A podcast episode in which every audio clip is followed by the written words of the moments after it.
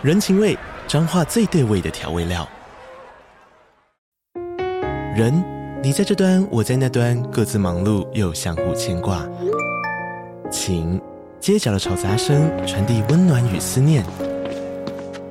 味，是从每一个转角飘出的乡愁。这里是彰化县政府 p o c k t 节目《彰化早咖》，我是主持人内克。从彰化大小事各具特色到旅游攻略，透过轻松有趣的访谈，带着大家走进最在地的早咖。准备好了吗？彰化的故事，我们说给你听。以上为彰化县政府广告。大家好，欢迎来到 Yuki 的科学研讨会。开头先说明一下。我想带给大家的是最正确又深入的柯南剧情，会以原作漫画为主，原作没有的都不会讲，但会视情况做补充或说明。动画、原文漫画、中文版漫画我会一起看，每个人看原文的解读都不尽相同。如果有发现翻译比较特别的，会再另外提出来。字幕的部分，如果是白色，就是动画里的内容；黄字是原作漫画有，但动画没有或被删改的。如果有错误的部分，还请多指教。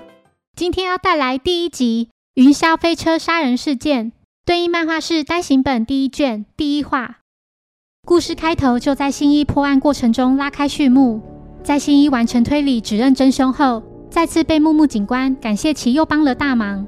新一自信地表示，若还有什么疑难案件，尽管找我名侦探工藤新一。报纸上刊登着高中生侦探再度破案。他就是工藤新一，就读于帝丹高中二年级的工藤新一，走在路上，手上拿着报纸，心中窃喜不已。电视上正报道着名侦探工藤新一，可以说是日本警察的救世主。新一听到街上有许多女学生正在讨论这位名侦探，还想写情书给他。新一仰起头，张大嘴，不停地傻笑，结果被路过的毛利兰用手边的东西挥了一击，认为他笑得像笨蛋一样。小兰与新一同班，也是他的青梅竹马。新一问他在生什么气啊？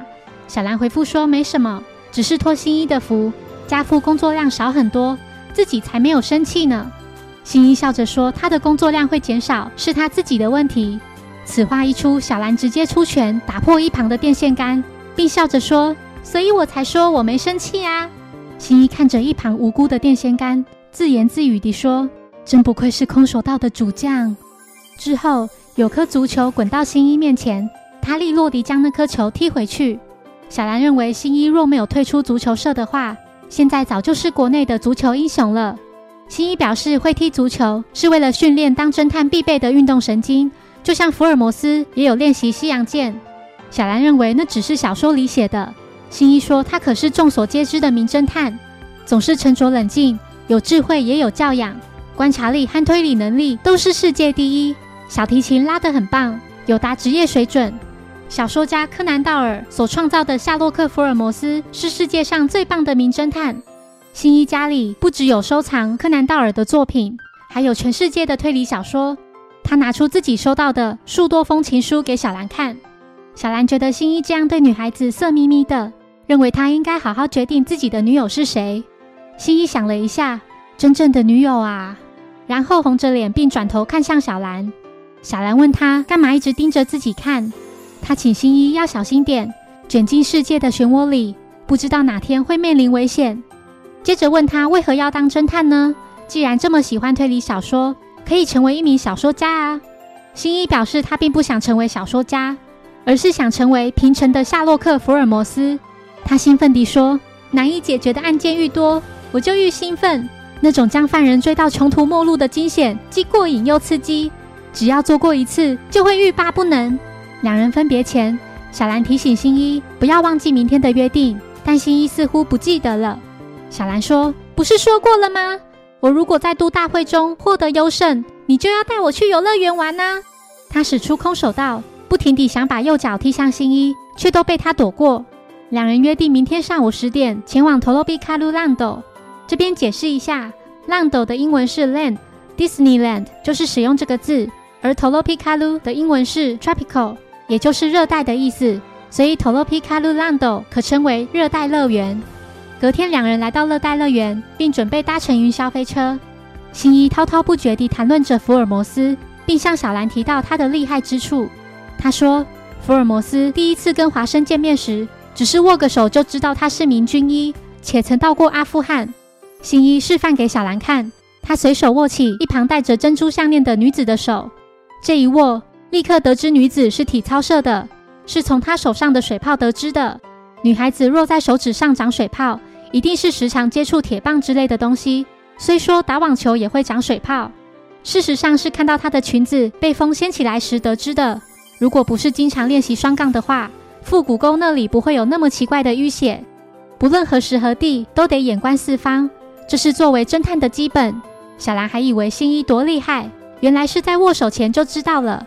一名男子气冲冲地说：“新一两人害得他们无法跟朋友坐在一起。”新一提议可以互换座位，体操女子婉拒他，并说打扰他们也不太好。新一看到男子与他的情人正在拥吻，他红着脸想象自己与小兰依偎在一起，互相表白的画面。小兰提醒说：“轮到他们了。”新一不忘继续谈论福尔摩斯。此时有两名全身穿着黑衣服的男子鲁莽地无视排队的人，硬要插队坐上最后两个座位。新一在坐上云霄飞车时，仍然不断地提到福尔摩斯。小兰实在忍无可忍，他喝止新一，表示自己不想再听到什么福尔摩斯或柯南道尔。这边从漫画字面上的意思可看出，小兰说的是“可能是伊里有塔克”，直接翻译就是这个推理宅。结果台湾漫画翻译为“去你的推理小说”。接着，小兰小声地说：“我之所以和你来这里，就是想和你度过愉快的一天。为什么你不了解我的心意呢？”听到此话的新一害羞地幻想他与小兰接吻的画面，他满脸通红，欲言又止地想对小兰说些什么。结果，小兰嘲笑他笨蛋，觉得他干嘛这么慌张，自己一定是骗到他了。小兰轻轻地摸着新一的头，并说：“这么轻易就上钩的话，是不能成为侦探的哦。”飞车即将出发，我相信这两名黑衣人的帽子铁定是粘在头上的，完全不会飞走。一只乌鸦正栖息在云霄飞车旁。小兰微笑着对新一说：“不过呢，期待的心是真的哦。”飞车即将驶向最高点，小兰紧张地握着新一的手。在飞车进入隧道后，新一的脸上被滴到了一个东西，难道这是水吗？飞车出隧道后，新一转头发现后方座位上的人。他脖子以上的头颅竟然不见了，画面惨不忍睹。坐在旁边的女子吓得大声尖叫。警方火速抵达现场。新一提到这是杀人事件，而且凶手就是这趟飞车上的其中一人。民众认出这位少年就是那个有名的高中生侦探工藤新一，是日本警察的救世主。根据乘坐的状况来看，坐在第一排的是被害人的朋友 A 和朋友 B，被害人名叫岸田。和被害人一起坐在第三排的是他的情人 C，名叫爱子。最后是坐在被害人后面的两名黑衣男子 D 跟 E。黑衣男子 E 表示，他们可没时间陪小孩子玩侦探游戏。新一从他的眼神感受到无比的冰冷，感觉好像杀了多少人也不在乎似的。这家伙到底是谁？一名警员在被害人的情人包包里发现了一把沾血的短刀，但他对此毫不知情。新一知道凶手绝对不是他，而是坐在自己前座的被害人的朋友 B，他叫 Hitomi。那把被放在包包里的刀子是无法割断人头的，何况以女性的力气来说也不太可能。但是如果利用飞车的速度配合钢琴线或钢圈的话，就有可能。新一扮演凶手，并请木木扮演被害人，实际演练一次作案手法。首先，在安全感降下来之前，先用类似背包的东西夹在背后。在安全感降下来时，因为有空隙，所以很容易就能松开。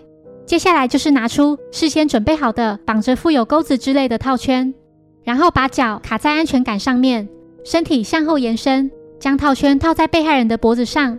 当然，这些都得在漆黑的隧道里面完成。之后，把套圈上的钩子挂在轨道上，利用飞车的速度和力量，就能把头给砍下。新一问凶手。在上飞车前所戴的那条珍珠项链到哪去了？恐怕他是将串珍珠的线换成了钢琴线，再将钢琴线附有的钩子藏在包包里了。而且因为凶手有练过体操，即使在云霄飞车上也有办法完成这些事。另外，凶手知道被害人会死，所以在杀了他之前流下了眼泪。他的泪痕就是铁证，除非是坐飞车，否则眼泪是不可能横着流的。凶手泣不成声，哭着说岸田抛弃了他。两人曾经相爱过，后来他就移情别恋，才想在这个和他初次约会的地方，用他送给自己的项链嫁祸给爱子。事件过后，警方在凶手的包包里搜出了大量安眠药，看来他是打算在作案之后服药自尽。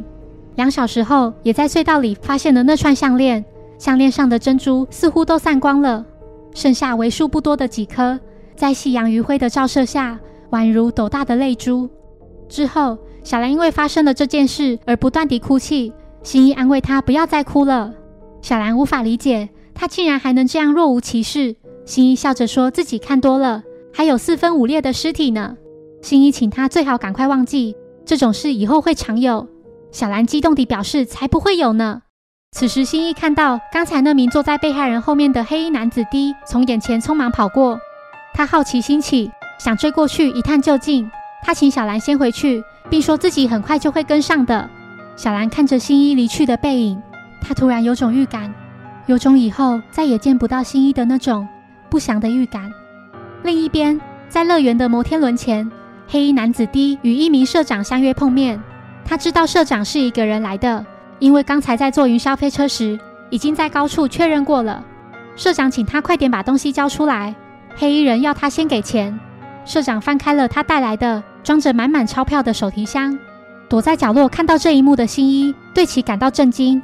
那些钱至少有一亿日元。黑衣人把底片还给社长，这卷底片就是他公司走私枪械的证据，还提醒他别做太多坏事。社长气得表示，他没资格教训自己。他们组织更加。